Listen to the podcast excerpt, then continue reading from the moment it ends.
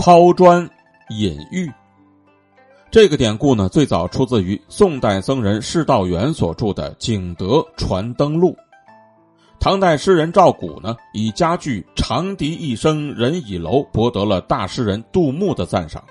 正因如此，人们便称他为赵倚楼。赵古诗虽然写得很好，但是从来不会轻易动笔，所以呢，就使得那些喜欢他诗作的人经常会感到非常惋惜。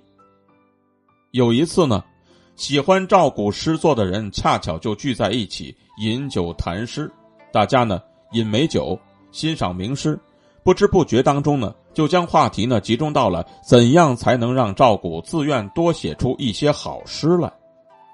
这个时候呢，有人就大声的说道：“那我们就请他去喝酒赏花，然后按规矩分韵作诗。谁如果不想作诗啊，就罚酒。”就像是晋朝的名士那样，在金谷园里饮酒赋诗，既风雅又有趣。我想啊，这样的活动一定能够引起赵古写诗的雅兴来。接着呢，马上就有人反驳说：“这办法倒是不错呀，既有趣又风雅。但是大家有没有想过呢？我们在座的各位，谁跟赵古有这么深的交情呢？能够去把他请来陪我们喝酒？”不久之后呢，这些人就打听到赵古要到浙江余杭去游玩，于是呢，他们就根据赵古的性格来推断，他一定会到灵岩寺观赏前人的遗墨。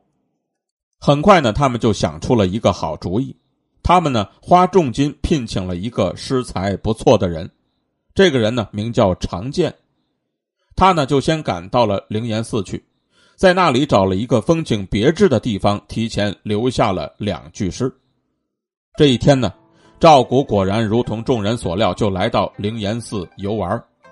他呢，一边欣赏附近的美丽风光，一边呢细品山崖僧堂壁上的那些诗句。当他碰巧看到常见留下的那两句诗的时候呢，就觉得这诗写的还不错，但是语意未尽。于是呢，他一时兴起，就动手把那首诗给续完了。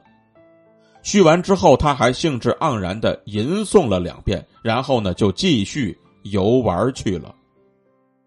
常见的诗自然没有赵古写的好，所以呢，他就以较差的诗句引出了赵古的佳句，而后人呢，便把这种做法叫做抛砖引玉。其实呢，常建和赵古并非是同一个时代的人，他们各自活动的时代呢相差百年之多，所以叙诗之说根本就不可信。但是由于这段故事非常出名，所以呢便被人们作为了抛砖引玉的故事，并且流传至今。